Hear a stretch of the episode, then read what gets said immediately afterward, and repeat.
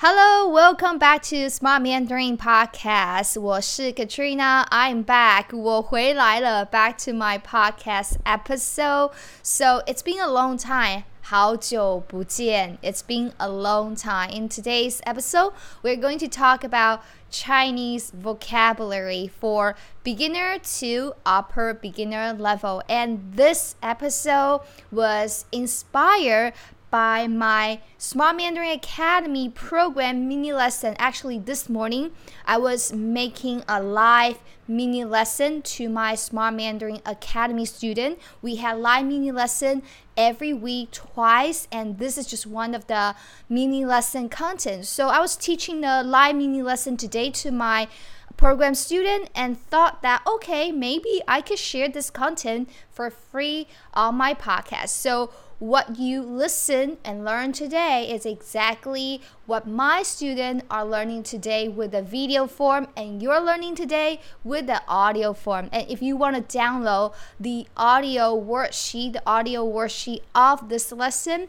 you can click the link in the description and click it, download this podcast episode worksheet and follow this lesson and play it as many times as you need. And also, if you're interested about Smart Mandarin Academy, that is my program where I help students to improve their Chinese speaking confidence and fluency with my weekly mini lessons and my speaking challenges. They are very, very good, and I am so happy to help my student every day inside the program. So, if you're interested to become one of my students, and make sure to click the link also down below about Smart Mandarin Academy. So now without further ado, let's get started.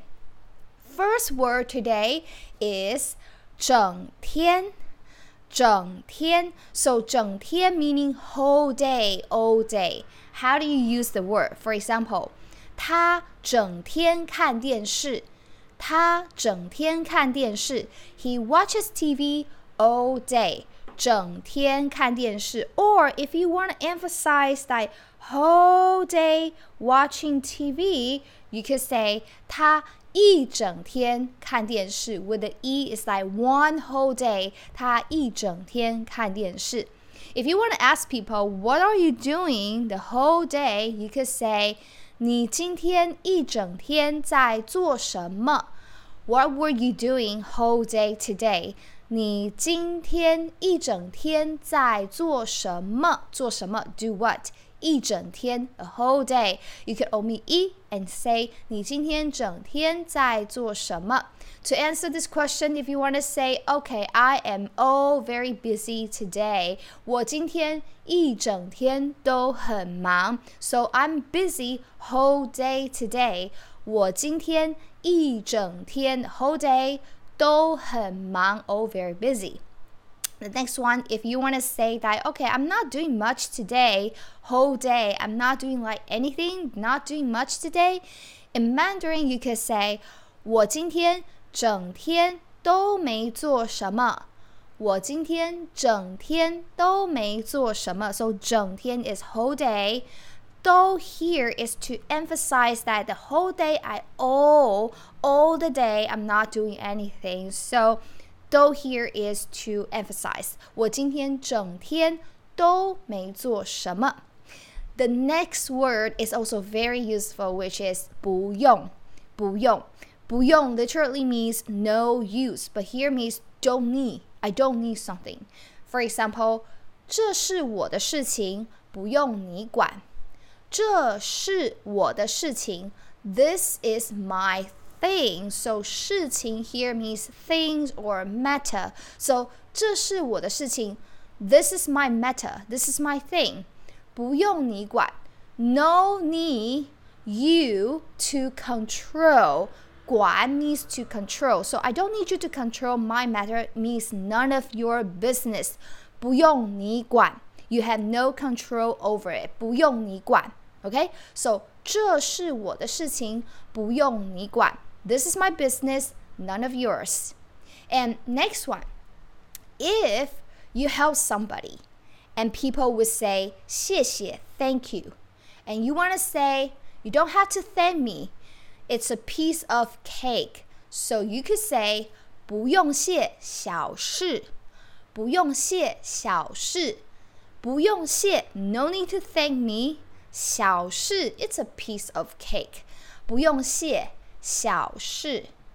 The next one is 这杯咖啡不用钱。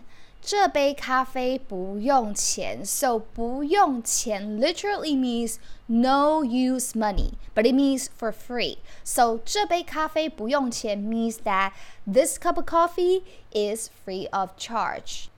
这杯咖啡不用钱，so 不用钱 equals to 免费。 免费 here means for free or free of charge. So 不用钱 equals to 免费, and 不用钱 is sound more more colloquial. The next one, if you want to say this is free of charge, in Mandarin is 这个不用钱，这个不用钱。Of course, you could say 这个免费，这个免费。 what about if you want to say, okay, this is not for free, this requires money, you have to pay for it. And Mandarin is 这个要钱，这个要钱，要 means want, but also means require. So this requires money. 这个要钱. And if you go to a hotel and you're not sure if the things in the hotel they are complimentary or not, you could ask this. 请问这个要钱吗？请问这个要钱吗？So may I ask, this requires money? 请问这个要钱吗？To answer this question, this needs money, this requires money. People could say 这个要钱，这个要钱，or it's free of charge. 这个不用钱，这个不用钱。 all right. So next one is if someone sees you very tired and then asks, "Are you tired? Do you need to rest?" And Mandarin is 你累吗？你需要休息吗？你累吗？Are you tired? 你需要休息吗？需要 is need, 休息 is to rest. And here you could take 需 away and just say 你要休息吗? Do you want to rest or do you need to rest? 你要休息吗? If you want to say I'm not tired, I don't need to rest, you could say 我不累，不用休息。不用 is no need to. 我不累，不用休息。And you might have a question and say, what if I want to say I don't need to and I say 我不需要？ 不需要 also means don't need to. So there are two ways to say don't need to. One is 不用 sounds more colloquial, and the other one is 不需要 don't need to. 我不需要休息 or 我不用休息。And need in Mandarin is 需要. Here I use it as a verb, but also can be a noun. 需要. For example, you say, I need more time to practice Mandarin Chinese. 我需要多一点时间练习中文。So I need 多一点 a little bit more 时间 time 练习中文。I need a little bit more time to practice Mandarin Chinese. 我需要多一点时间练习中文。And if you want to ask, do you need more time to practice? 你需要多一点时间练习吗？你需要多一点时间练习吗？You you want to say yes, I do, I do need it. 我需要，我需要，or 我不需要，I don't need it. 我不需要，or just 不用。The next one, if you want to say to book, to subscribe, to order, the Mandarin, that is 订, just one word, 订。 for example, 订饭店 to book a hotel. 订饭店饭店 means hotel, so to book a hotel, book a room. Or you could say 订房间房间 means bedroom. And 订房间 means to book a room from a hotel or B&B. 订房间 For example, you could say 你在哪里订饭店 Where did you book your hotel? 你在哪里？Where 在哪里？ 订饭店 to book a hotel. And a lot of people book their hotel online, like Booking.com or Agoda. So you could say 我在 Booking.com 订饭店. You just say the name of the website. 我在 Booking.com 订饭店，or the internet you could say 我在网路订饭店。 我在网路订饭店，so 网路 is internet。我在网路订饭店。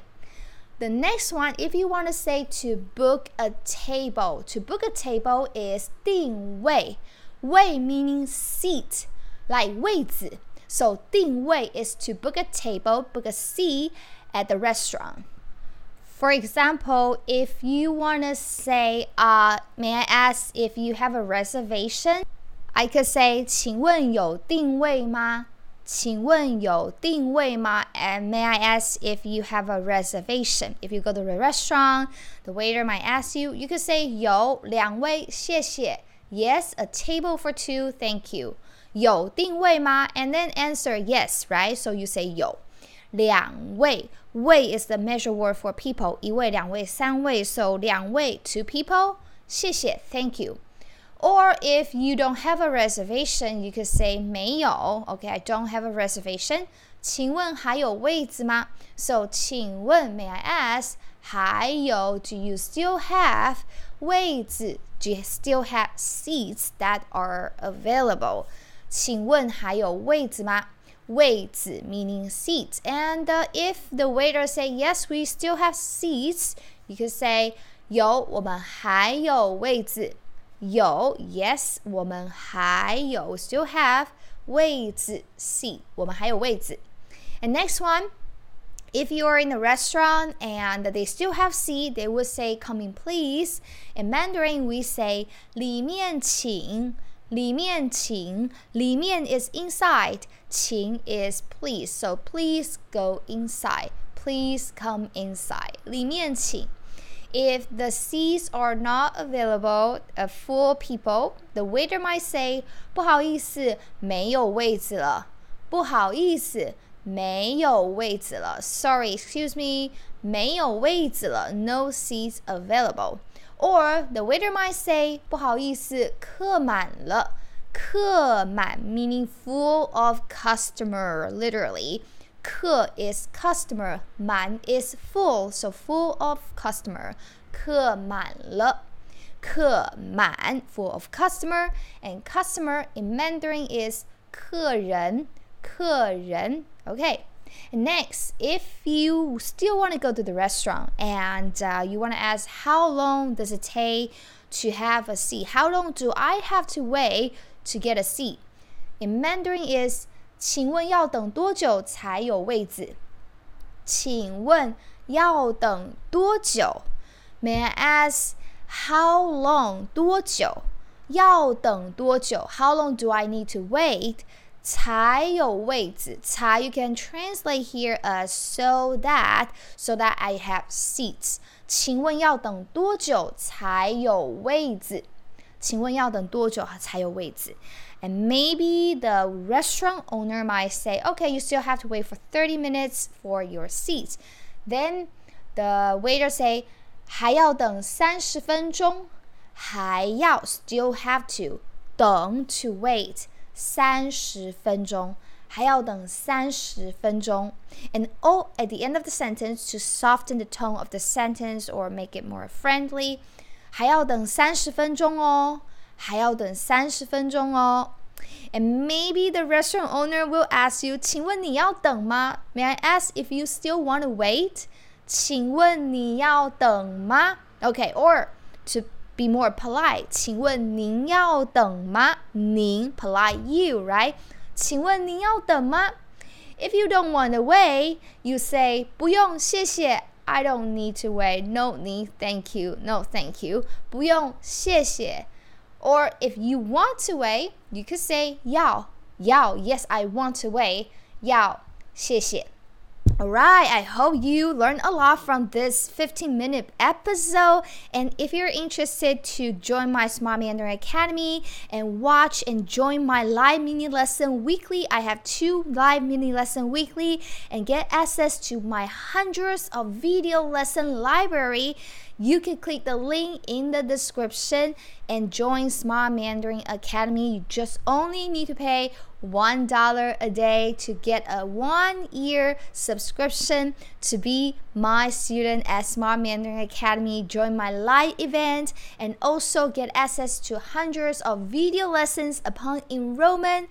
And also, you can get speaking challenges every day. I have a lot of speaking challenges inside our exclusive community where you can practice your Mandarin Chinese, join live mini lesson, connect with other people around the world who are also learning Mandarin Chinese. I hope this podcast helped and thank you so much for your listening, and I hope to see you at this podcast next time. And don't forget to download the PDF file of this podcast episode. I will see you next time. 下次见，再见。